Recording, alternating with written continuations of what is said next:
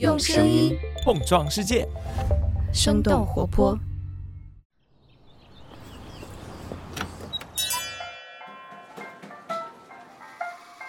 您的生动早咖啡好了，请慢用。嗨，早上好呀！今天是二零二三年的三月十五号，星期三，这里是生动早咖啡，我是来自生动活泼的梦一，几条商业科技轻解读，和你打开全新的一天。不知道听咱们节目的朋友当中有多少铲屎官？如果你家有毛孩子的话，相信对宠物医院一定不会陌生。不管是疫苗接种、绝育手术，还是其他的一些疾病治疗，家附近的宠物医院那是一个必须的存在。那可能也有不少的宠物家长会觉得，现在带毛孩子去一趟宠物医院就好像是开盲盒，因为你走出医院之前，谁也不知道这一趟下来要花多少钱，少则几百，多则几千，甚至几万元动一次手术的情况也是有的。当铲屎官在抱怨宠物医院收费过高的同时，国内目前最大的宠物医疗服务机构新瑞鹏向美国证监会递交的招股书，却透露了他们在持续亏损的现实。不到三年的时间，新瑞鹏累计亏损了三十多亿元。那为什么一边是消费者感到宠物医疗费用高昂，而另一边却是宠物医院赚不到钱，甚至是入不敷出呢？我们今天的轻解读就与此相关。在这之前，我们先来关注几条简短的商业科技动态。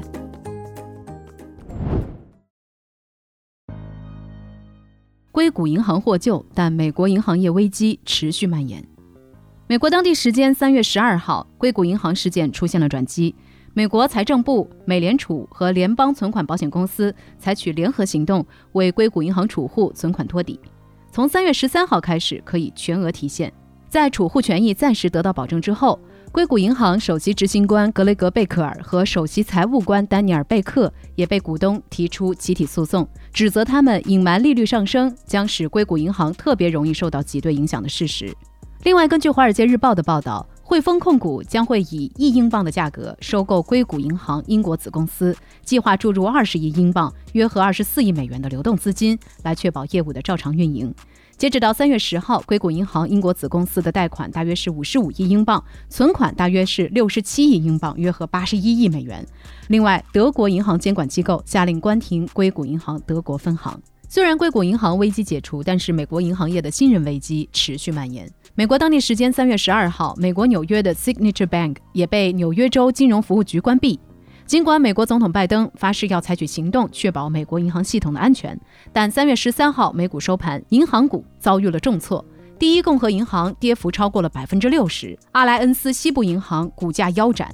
恐慌情绪传导到了欧洲和香港。美国财政部长耶伦在接受哥伦比亚广播公司的采访当中表明，硅谷银行问题的核心不是技术行业的问题，而是由于美国处于更高的利率环境当中，硅谷银行所持有的债券等金融资产市价也在不断的下跌。苹果 CEO 减薪百分之四十，十一位高管相继离职。美国当地时间三月十二号，苹果公司线上股东大会批准了众多高管的薪酬计划，其中苹果公司的 CEO Tim Cook 减薪百分之四十。澎湃指出，在公司高管薪酬普遍提高的背景下，公司 CEO 建议自降薪酬比较罕见。不过，这一次降薪依然有迹可循。早在去年，苹果股价就开始了新一轮的下跌，全年跌幅接近百分之三十，相当于苹果公司二零一八年的市值。根据品玩的报道，这次下跌的主要原因是苹果的主打产品 iPhone 销量不景气。由于 iPhone 十四和十四 Plus 大致沿用了 iPhone 十三的造型和配置，导致 iPhone 十四标准版的预订量和 iPhone 十三相比下跌了百分之七十，而 iPhone 十四 Pro 又因为定价高、产能低的原因，进一步影响了整体出货量。三十六氪的报道同样提到，芯片业务陷入困境，XR 混合现实头显始终未能正式发布，以及需要长期投入的汽车项目依旧在拖苹果的后腿。除此之外，一贯以领导层稳定著称的苹果也迎来了高层大地震。仅仅在最近半年多的时间，就已经有十一位高管离职，核心高层离职，一线基层人才流失也成为了苹果面临的又一大挑战。SM 收购战落下帷幕，防弹母公司退出竞购。我们早咖啡之前介绍过的 SM 公司收购大战，最近有了新进展。根据韩联社的报道，Hype 就收购 SM 娱乐事宜与互联网巨头 Kakao 达成协议，决定停止收购 SM 娱乐。根据协议，Kakao 将取得 SM 的经营权，Hype 则将会与其进行平台合作。Hype 方面表示，与 Kakao 的竞争导致市场过热，不利于创造股东价值，所以做出了相关决定。事实上，在两家公司围绕 SM 经营权展开竞争之后，SM 娱乐的股价自今年年初以来几乎上涨了一倍，最终在高达一万亿韩元（约合五十三亿人民币）的资本竞争当中落后的 Hype 宣布了放弃，双方也达成了减少市场混乱的共识。取得 SM 经营权的 Kakao 是一家韩国互联网集团，市值达到了二百二十亿美元，业务范围从社交媒体、即时通讯覆盖到了游戏、电视制作和网络漫画。它的规模曾经甚至让韩国政界人士感到担忧。以上就是值得你关注的几条商业科技动态，别走开。我们在一条小小的早咖啡动态之后，马上和你一起来聊聊宠物医院为什么现在难赚钱。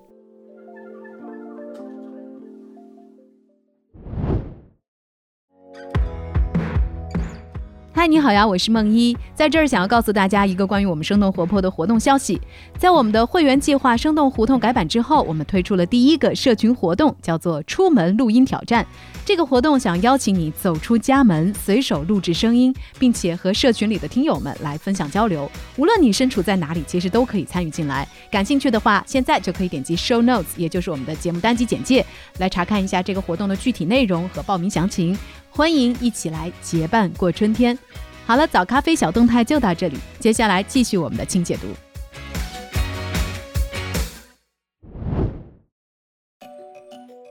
欢迎来到今天的清解读。不久之前，国内目前最大的宠物医疗服务机构新瑞鹏向美国证监会递交了招股说明书，准备在纳斯达克上市。如果这一次他们成功 IPO 的话，新瑞鹏将会成为国内宠物医疗机构上市第一股。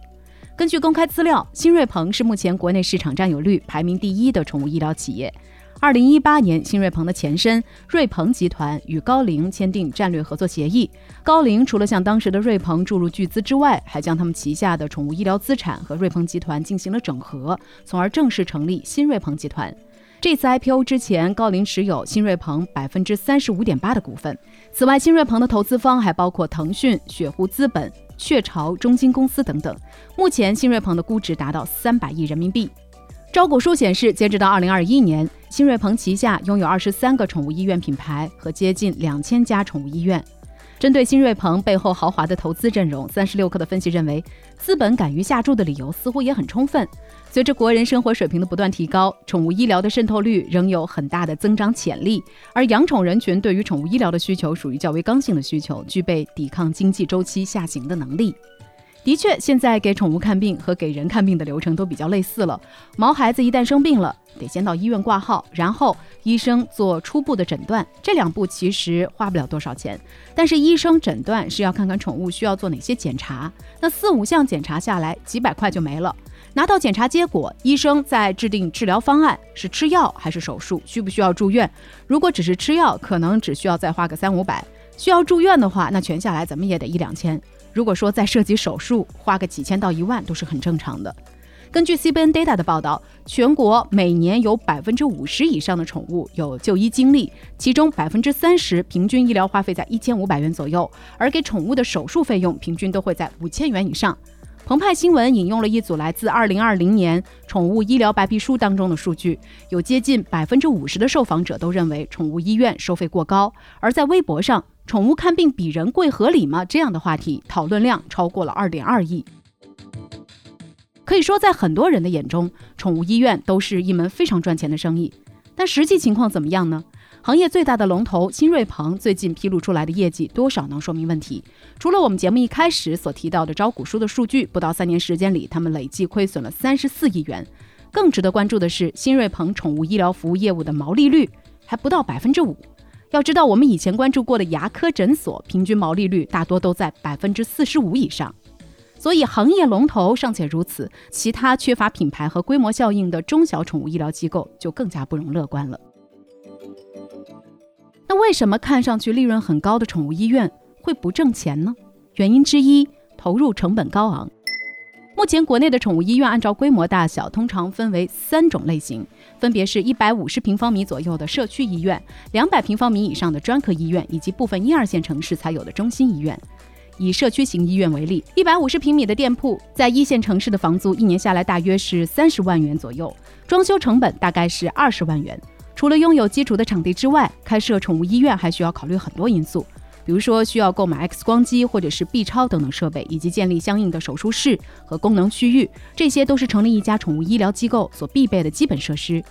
根据艾瑞咨询的研究报告，配置一家相对完善的宠物医院所需要的设备采购成本，少则四五十万元，多则上百万。那除了房租和设备这些一次性的投入，还有药品和试剂这类消耗品的投入。根据三十六氪的报道，如果不考虑预留流动资金，开设最小规模的社区型医院，前期投入大约是二百万元；专科医院的投资大约是四百万到六百万，而中心医院则是没有上限的。那除了几百万的前期投入，高昂的人力成本也是宠物医院运营的另一大难关。根据中金证券的研究报告，宠物医疗行业需要大约三十六点八万名专业兽医。但是截止到二零二零年，全国只有不到十五万人获得了职业兽医资格证书，市场严重供不应求，导致近几年来市场上的成熟兽医的人力成本飙升。根据界面的报道，在很多城市，一个有三五年临床经验的成熟宠物医生工资已经从二零一七年的一万出头涨到了现在两到三万元。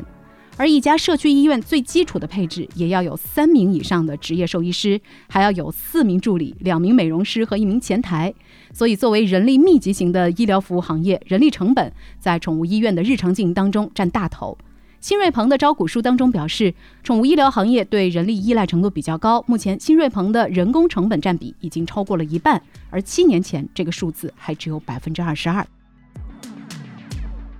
原因之二，接诊量有限。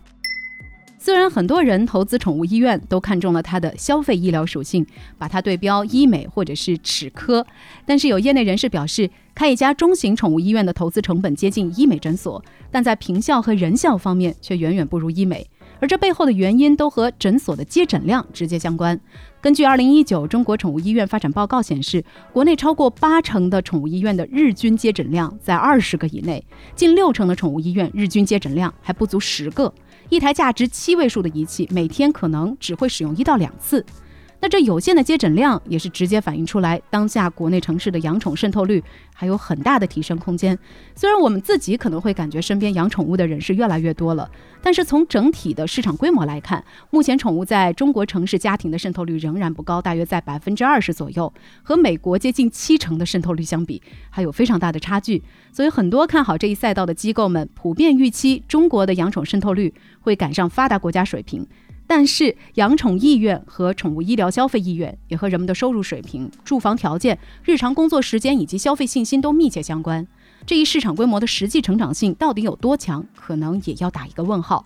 那除了选择养宠的人数比例目前相对比较低，根据三十六氪的文章介绍，国内居民在宠物医疗上的花费也远远低于发达国家，这也和居民收入水平直接挂钩。以宠物犬为例，二零二一年国内单只宠物犬的平均年消费金额是两千六百元左右，而同期美国的平均年消费金额是七百零五美元，大约就是五千多人民币。